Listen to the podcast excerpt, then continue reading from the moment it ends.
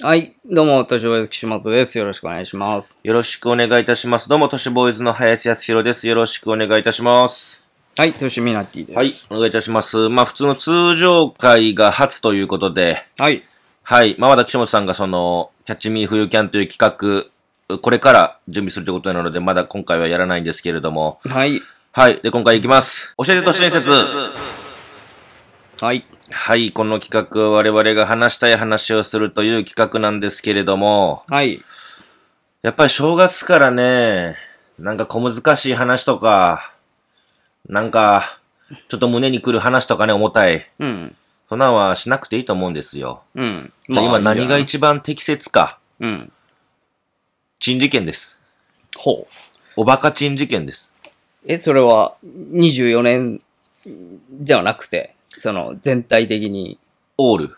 ああ、世の中で起きた、えーそうで事件をす全てですあーまあ、いいんじゃないですかすべてです。ポむップっな感じで。ちゃくちゃやっぱりバカなおバカ映像っていうのが、まあずーっと昔から特番でやられてるという、愛されてることなんですよ。っていうことなのでね、今回おバカ、まあ事件をですね、えー紹介していきたいんですけれども、はい。アメリカはペンシルベニア州ピッツバーグ在住のクレイトンとキャリー・ロウ夫婦はですね、ゴールデン・ドゥードルというですね、えー種のうん。セシルちゃんというペットを飼っていたんですね。うん。ワンちゃんです。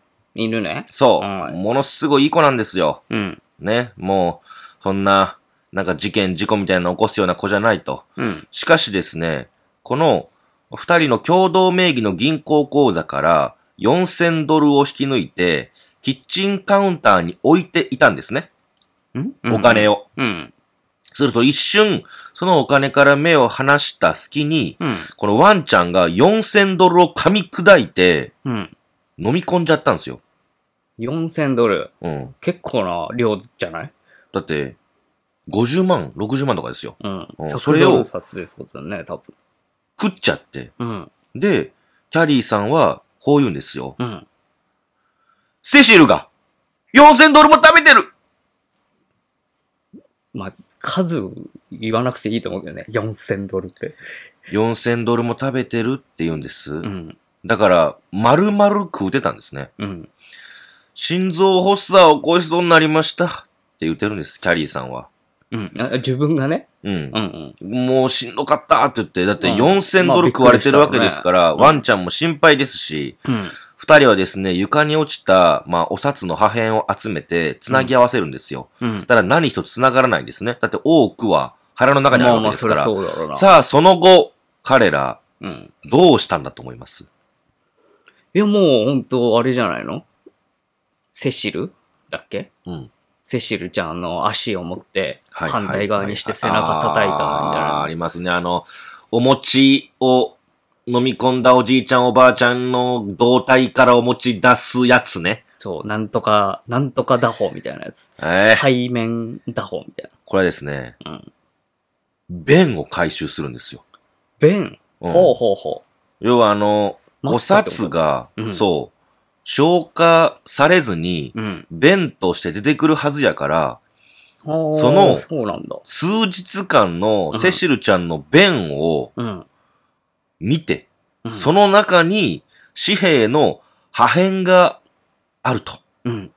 それを取って繋ぎ合わせる作業を続けるんですよ。だいぶ難しいんじゃないそれも破片が見つかるたびに、はい、もらったって言うらしいですよ。う。これきちんと。はい。 はい、もらったっていうのは、対決してるかなんかなのかな 違う違う、そんな、あのー違いますよ。夫婦かなんかで。えー違う、正月やからってそんなね、ううんん、そういう体取りみたいなことではなく、はい、もらったっていうふうに喜ぶらしいです。もらったも何も、元々はお前らの金なんやけどね。戻っただけだ、ね。そうそう、戻っただけですから。で、こうとも言ってます。うん。うん。、とても臭かったっていうふうに 言い方そんなに言っ はい、て語なっいでてしょ、ま別に。す。これはね。おうまあ、その、文字面でしかね、うん私はそ知らないけどの、彼らの感情を読み取ることはできないんですけれども、トースポさん言うには、うん。書くには、うん。もらったびっくりマークと書いてますから、まあ、このようなニュアンスなのでしょう。なるほどね。はい。えーシリアル番号が十分に残った紙幣をつなぎ合わせることができれば、うん。銀行はそれを引き取うり、ん。新札、まあ、新しいお札と交換してくれると、まあ言うよね。ね、言いますから。で、結果どうなったか。うん。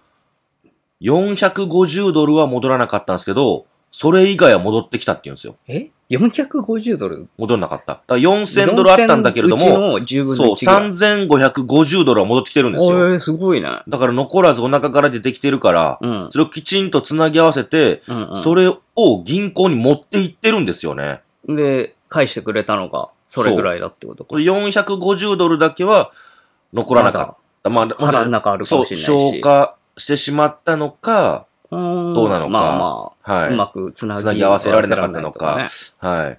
だ紙幣を飲み込んだ直後、うん。獣医とも、まあ、相談をしていってね、うん。大きい犬だから大丈夫と思いますよと、髪は便と一緒に出ますから、自宅で経過を観察してくださいねって言われたから、便回収作戦を実行したんだよっていうふうに。で、このほう一連のハプニングをインスタグラムに投稿してるんで、うんもしですね、気になる方がいらっしゃれば、このキャリーさんのインスタグラムをチェックするのもいいかもしれませんね。は可愛い事件です。あ。よかったね。腹かっさばなくてね。いえそっちの金選かかるでしょ。択、それぐらいしかないもんね。だって、取り出すセってシ言ルったちゃらんちなみに見るうん。ああ、まあ、食わなそうだね。いや、おとなしそうだね。一見うん。子なんですけれども。やんちゃ感はないからそうなぜか、まあ、普段はいい子なのに、その、えーワンちゃんが食っちゃったよっていう、まあ、約えー50万か60万うん。ですね。食っちゃったよっていうお話でした。出さない方がいいよってことね。お金正月にちょうどいい、可愛い 事まあ本件当ですね。なんか、夕方のニュースでやりそうなそうなんで感すじだ。よ。可愛らしいですよ。こちらもですね、まあ、え、なんだよこれっていうおまぬけなあ事件でございます。はい。えっとですね、まあ、ある銀行強盗の話なんですよ。うん。 1995年8月ベルリンで、クラウス・シュミットという男がですね、とある銀行にピストルを片手に押し入り、お金を要求するんですよ。うん。で、銀行員がですね、わっと震えながら、お金を入れるバッグは必要ですかって言うんですよ。おう。要は相手方余裕あがるな何も持ってなかったんですよね。うん。ピストル片手ですから。うん。バッグ必要ですかうん。尋ねると、彼は大声でこう言うんですよ。うんその通りだよこれは本物のピストルだバカだな、なんか大使んが。っていうような。うん。話としてあんま食い違ってる気がする。そうなんですよ。うん。これ、なぜ食い違ってると思いますなぜはい。あることが、ある問題があって、実はこれ食い違ってるんですよ。あれなのかなマニュアルがあるとかじゃないどっち側のその銀行ごと側の銀行ごと側いややるかんなももう、それ通りしか覚えてないかう。ら。そこを抑えろよ、そこしかまずできない警察は。うこんれ違うんですよ。これね、耳が聞こえないんですね。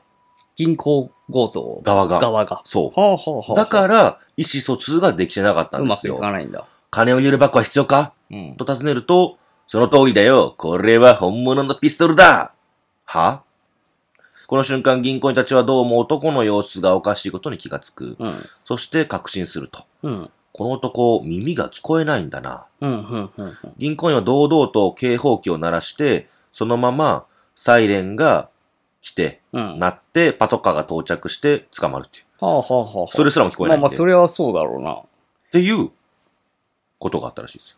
結構でもそれ、怖いけどね。不利かもしんないから。ああ、その銀行強盗側が。でも、そんなこと するちょっと必要が試試してたとかだった必ら、要がね、怖ってなるよあんあんまりないないですから。では、こちらもちょっと面白いというか、まあ、可愛らしいおまぬけな、うんえー事件ですね。えっ、とですね、この、あの、強盗団なんですよ。コロンビアの強盗団でございます。うん。 3人のメンバーの強盗団がいたんですよ。うん何を思ったか10歳のロバを盗んで、それからそのままコンビニで強盗するんですね。ロバを盗んで強盗そう、ロバを盗んでそのまま、その足でうん。コンビニで強盗するんですよ。うん。で、盗んだ山盛りの品物をロバの背中にドンと乗せる。うん。で、ロバにその盗品を運ばせて逃げるつもりやったんですよ。ほう。はいあんただまり、うん、よくなそさのそう後だけど、。すぐに捕まってしまうんですよ。うん。 さて、なぜでしょうでも遅いからなんじゃないのかなと思ってあー惜しい。これはですね進まなそうだけど。これはですね、ロバが全く動かなかったというのと、うん。あと、背中の重さで腹立って大声泣き始めるっていう。ああ、だからもう、ぶち切れてこそうう、です、そうです。抵抗したんだ。そ動のくの結に。果、うん。捕まったみたいです。まあまあ、そうだろうな。なんでロバを盗ん、え、それまでも計画に入れてたってことなのかないや、ないでしょ。たまたまロバいいいいじゃん。こいつ使ったらいっぱい持っていけるわ。なでっしょたうってこねと。。たまたまでしょうねだいぶアホな犯行だね。そうなんですよ。短いや、な絡んか、い的な。や、すごいなと思いますけれども。で、うんこれっていうのがね、まあ、今話したのは、言うてその数十年前とかの話なんですけれども、数十年前。ロバ、うんまあそっか。ロロババなんはて、ロバはそうそういねえもん90な年代とか、まあ2000年代ですけどね。これですね、実はあの、江戸時代にもとんでもないですね、詐欺とか、まあ、あそういった、えー団体が、軍団がいたわけですよ。うん。これがですね、江戸で流行っていた、ションベン組っていうね、うわ、すごい名前。詐欺なんですよ。あ、詐欺の名前がションベン組。そう、ションベン組うんって言うんですね。うん江戸時代です。江戸時代ですね、メカ系というものがあるんですよ。まあ今もありますけれども、今でいうところの愛人ですね。うん。これは一種の職業であったと。うん。大名とか、まあかなり大きな家のですね、えーうんうん主とか主人にはメカけがいることも別に珍しくはない。うん。そこに目をつけたのが、ションベン組なんですね。うん。これどういったものかというと、まず、目かけを、ね、目かけになりたい、目かけなりたいな、とか、うん。そういう人たちをですね、お金持ちに美女を紹介するんですよ。もう、目税かけ源欲だしいよ。税源的な。そう。で、話がまとまると、前金として大金を支払わせ、契約を完了させる。うん。うん。そして、目かけとなった美女は男性に貢がせるだけ貢がせると、頃合いを見計らって別れを切り出させるんですよ。うん。ちょっとごめん。君とは無理だわ。ってういん。うう。んでもそんな簡単にできないじゃないですか。うん。その、だって大金払ってんのに、まあまあそれすはぐ別れようなんてのはできないんだけれども、そのやり方があるんですよ。うん。それがさっき名前になったションベン組。うん。一緒に寝ている時に毎晩のように小便するんですって。うん。わざと。うん。これが、あの、ションベンをするんだけれども、うん。わざとじゃないと。これは病気なんですって言うと、叱ることもできないから、結局、じゃあちょっと無理だねうん君って言って、目かけはなしで。っていうんですよなるほど、なるほこどの。で、病気が原因だったら契約違反とも言えないから、返金請求もできず、みたいな。せこい、なんか、つつもたせみたいな感じまだあ、ねでもそれにちょ近いですよね。うんで、それをいろんなところでやって、っとうん。ものすごいお金稼いだらしいですよ。うーん。まあまあ、儲かりそうだね、それは確かに。そううですね。話題になるまでですけれども、うん。かなり儲かったらしいですね。怖いね、それ流行っちゃうと。いや、そうなんですよ。で、また信用できないもんね。別の話で、え、これはっていうのがありまして、うん。それはですね、江戸時代のまた話なんですけれども、1855年の春でございます。時刻は夜も更けた午後8時頃だったらしいんですね。うん。江戸時代なんですけれども、こちら七夜に一人の男がやってくるんですよ。うん。身なりは脇差しだけうん。刺してある。あ、これ武士なのかなと思ったらしいんですよね珍。パターンだね。七夜の男は。うん。で、七夜に入ってきた、まあ、お客さんですね、を、えー、まあ、対応するために、番頭がこう言うんですよ。うん。番頭にこう言うと。うん。 100両の金を貸してくれないかと。うん。七草はここに持参しておると。七草っていうのは、その品物うね。んうん。はいはい。で、持ってきた風呂敷の包みをほどくんですよ。うん。出てきたものを見た瞬間、七夜の番頭は腰を抜かすんですって。うん。これ、何を持ってきたんだと思います、男は。こ何れい、これとお金変えてくれないかって言われたもの。やもうなんか嫌なやつしか浮かばないけどね。そうですね、腰を抜かしてますかあらね。の、首とか。正解。な、なんかの首。正解。うん。嫁いや、あのね、女の生首。うん。なんですよ。で、えっと思うんですけど、うん。これは事件だなと思って、番頭は、かしこまりました。ただ大金なのでご用意するまでちょっとお待ちください。っていう風に店の奥に引っ込むと。はい。そして、身支度を整えて、うん。まあ、あの、相手をね、取り押さえるために棒を持って、うん。で、店先で待っている武士に殴りかかると。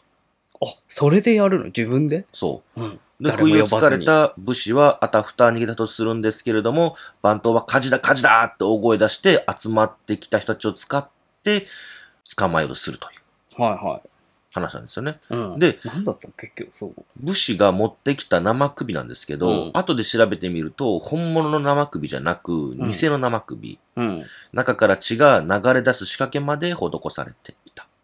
うんお金欲しさにね。それは、なんだなの 何のか価値があるものなんだろう価値があるものなんかないやいや、だからそ父との、して。ちょっとこれで強めに言って、あ、行かれてるぞ、俺は。そうそうっていそうそうことをアピールしたのかな。それでも、いやいや、お金なんて。それどうなんだろおう金な銀んて。行強盗的。なこと思うんですけどね。まあよくわかんないですよくわかんないね。うんまあまうあ、ちょっと変わった人だなと思いますけれどもね。まあそういった話が多々あるわけですよ。そして、何を隠そう、あの、私もですね、ちょっとある事件に見舞われまして、えーその話をしたいんですよ。ん。うん。えっとですね、まあこれは正月の話とかではなく、うん実はあの、結構前の話になるんですけれども、一回島さんのとこでも話したんですけど、うん。あのね、こういう珍事件ってなんかあるかなと思って自分で考えてみたんですよ。うん。そしたら、あ、それ小学生の時にあったなと思って、は私あの、髪の毛をね、切ってもらうのがすごく苦手で人に。あ。うん。それはもうプロでも何でも関係なく、うん。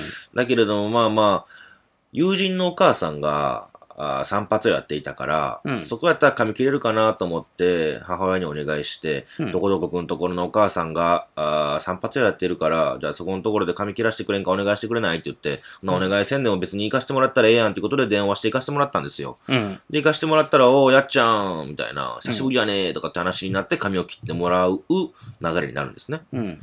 で、髪の毛切ってもらってたら、やっぱりその知り合いのお母さんやから、全然その、いつもみたいな、刃物持ってる人が後ろにいるのが怖くて僕はいつも。うん。それが全くその怖くなくう、んスムーズに切ってもらうんですけど、そのままうたた寝しちゃったんですよ。うんもう安心しすぎて。うん。したら、すっごい、鋭い痛みが頭に走るんですね。頭う。うんっん。て思ったら、ごめんって聞こえるんですよ。うん。え、なんやろと思ったら、耳をうん。ハサミで切ってて、結構大きく、うん。ざっくり。僕の耳。うん。軟骨未だに、あの、変な形になってるんですよ。う上の方ってことね。ここ、ここ、ね。耳の。うん。割れてて、うん。キュッて。うん。これってあの、ハサミで切られてるんですよ。バツッと。うん。単純にミスとしてね。ミスとしうんて。で、血がだらーっと流れてって、未だに覚えてるんですけど。うん。うん。で、えって言ってたら、耳の血拭いてくれて、ごめんごめんごめんごめんって、いや、やっぱり、刃物持ってる人怖いんやと思って触れてたんですよ。うん。やっぱダメやなと思ったら、ごめんごめんごめんって言って、それだけ言って奥に行くんですよ。うん。お店のね。うん。何してんねんと思ったら、あの、ダブルソーダバー持ってきたんですよ。ダブルソーダバー。ソーダバー。あの、ソーダのアイス。ああ。ダブルのの。あったな。そう、なんか箱に何個か入りみたいなやつ。あああ。の、バーついてるやあつーはいはね。木の棒ついてるやつで、ごめんごめんって言って、ちょっと、あのーこれでも食べてゆっくりしといてって言われて、うおん母さん連絡するからって言って、俺にダブルバー渡すんですけど、うん。 半分自分で食い上がってるんですよ。まあまあ。いいだいろやういやいやいや。お前食うとんか共い。有、共有で。いやいや、おかしいでしょ。うん。それだから、いや、その、俺より先にしかも手つけてた。 いや、まあ。多分え、なんで、 2個あるから。えこの、ダブルバー1個でもしかして、なしにしようとしてない、この人、みたいな。まあそうだろうね、おそらく。ほんで自分は先に食べそてれて、どう、どうすればいいんだろうな。自分が食べたかったんじゃないか、これ。うん、かもしれんね。ほんで、食べ終わってうん。電話したんですよ。えあ、そう、食べ終わってから電話したんですよ。うんうんそう、あの、母親に切っちゃねっ、たって。切っちゃったって言って、いや、俺が、その、なんて言うんでしょう、落ち着くまでじゃなくて、あんたが落ち着くまでじゃない、それって。って思っ て。まあまあまあ、そうかもしれん。で、うん。むちゃくちゃ腹立ってたんですよ。うん。でも母親も知り合いのお母さんやから、まあまあこんぐらい大人になあっんたら、まってり言えんよな、強く言っても。強く言えなくて、うん。そのままお金払って帰るっていう。うん。それこかられもそこ払っに、たんだ。うん、ただと通かにわせようなんないんとだす。るんで、うん。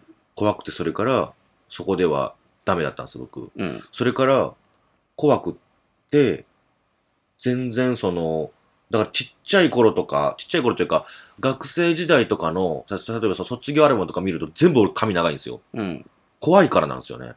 で、行く回数を減らしたいんだ。そうそう。で、これうんどうやったら髪切れるかなと思ったら、坊主やなと思って、うん。俺、学生時代から上京してちょっとぐらいまでずっと坊主やったんですよ。うん。でそっから1000円カットっていうのを知って、うん。その、いや、変わんないよ10。分で切るみたいな。ああ、スピードが速いから。そうそうそうそう。これやったら、まあ、10分やったら、その1時間もさ、うん。髪切るじゃない髪洗ってかまらあなまんやらあまかんやらあ、すいるまろいろで。やったらね。 10分やったら我慢できるなと思って、1000円カットを見つけて、そっからずーっと1000円カットうん。やったんですけど、馴染みの1000円カットの人がいたんですよ。うん。その僕がよく行ってた。で、その人は、えーっと、すごい男性らしいというか、ムキムキなんですけど、男性、うん。女性の心なんですよ。ああ、ほうほう。男の子が好きみたいなねはは感じの人で。いはいはい。うん。で、えーっとなんかね、カットチャンピオンみたいになってるんですよ。へうえ。ん、若い頃にね。で、おしゃべりもすごい上手くって、うん面白くって、で、お話しながら髪切ってもらったら10分、20分ぐらいすぐに立ってて髪切れてたっていう話なんですけど、その子が、その人が移動してから、苦手になっちゃってまた、うん。見つけなきゃいけないから。だから今も髪長いんです、僕。うん。いやいや、まあ、それはそれでしょ。だからそれはそれなんです、だ から。いや、だから、そんなにまだ影響あるってことその、当時のトラウマが。当時、だからどこから苦手なのかわかんないんですよね。耳切られる前から苦手ですから、だって。ああ、そっか。耳切られたから、じゃないのすげえ苦手になったってことうんでもないんじだゃ。ないの。前から苦手で、だからちっちゃい頃とかの写真見ると全部髪長いんですよ、僕。うん。苦手で。刃物持たれるのがダメで。まあまあ、苦手で。自分で切るとかはダメなの。自分で切ってる今。ねえ。それただか、後ろ髪切れないんで、なんか、後ろ髪だけちょっあるよねセルフと、カット系のやつねあそうそうそうそう今だ後ろ髪だけ今度切ってもらおうかなと思ってるけど、ほんま苦手なんですよね。えーでもまあ、結構言ってたわけだからな、過去には。なんかその中で、ここの人っていう人いないのいや、いないよ。そんな簡単 には、その、僕も心を開きませんよ。どういう人がいいとかあんのかなそういようのってく。見るさ、あの、捨てられたとか、うんもともとはその、えっ、と、人間の手で飼われてたワンちゃんが、なんかひどい目にあって、震えてて、本当は可愛かったんやろうけれども、毛もボサボサになって、なんか泣いてるやつよくあるじゃないうん。今あれなのよ、俺は。 まあ、だからすごい、本当にすごい人が現れて、最初は吠えてるけれども、数時間後って言ったらペロペロなんかその人の手を舐めてるぐらいの、そんぐらいの名ブリーダーみたいな人が現れないと、いや、無理ですよ。その、でも逆を言えば、別に伸ばしたっていいわけじゃん。だから伸ばそうかなと思ったんですけど、ん、あまりにもじゃん。その、あまりにも、あまりにもって何普通の仕事してないやつの髪型じゃん。えそうそうそう。そだれだちかょら、っとなだから許されるじゃん。許されはするけど、さすがにちょっとね、嫌なんだ。嫌は嫌なんだ。結婚もしてますしね。関係ねえだろ、そあれの、ご両親の面もありますしね。 やっぱ髪長すぎるとあれでしょ。その、ね、まあでも、さすがどに。っちかよね、それ、減らす方はもうさ、極端に短いか極端に長くしちゃって、むちゃくちゃ前に CS で見た自分で髪切れる、なんかあの、チェーンソーみたいなやつあったんですよ。うん。あれが欲しいんだよなと思っててね。なんかもうあの、髭剃りの延長線みたいなやつであるけどね。こう、え、あ、そうなんですかなんか、なんつうのかな。なんかパーツみたいなのをつけて、これ以上長さは切れ、切れないようにできてるみたいそな。う、それそれ。れそれそれ、それ俺言ってんの。それでいいんじゃ俺ないが数十年前に見たあのチェーンソーみたいなやつ。チェーンソーっぽくはなかったけど、チェ俺ーンがソーの見たのは。 チェーンとソーがなくなってる部分のやつ。あの、胴体だけのやつみたいな。黄色い。よりわかんなくなったけど。黄色い胴体えーのブルブルブルブルって引く部分のだけのやつを頭にグッとヘッドマウントみたいな感じでグッと入れるんですドよ。マウントみたいな感じ。俺が見たやつは、グッと頭につけてそ、れはちょっと知らんわ。した、ら、その、あのー、それこそあの、パーマするみたいな感じで、うん。海外のやつなんですけど、そしたら、頭の後ろのやつとかも、そのセンチで綺麗に切れるみたいなやつ。うん。まあまあ、それあったんす手よね動のはあるよ。多分売ってんじゃないそ日れが本いいっすでよもね。うん。それにしますわ。それでいいじゃん。それにしますわという報告ですわ。解決したもんそうそう。うん。という報告でした。以上です。ありがとうございました。した。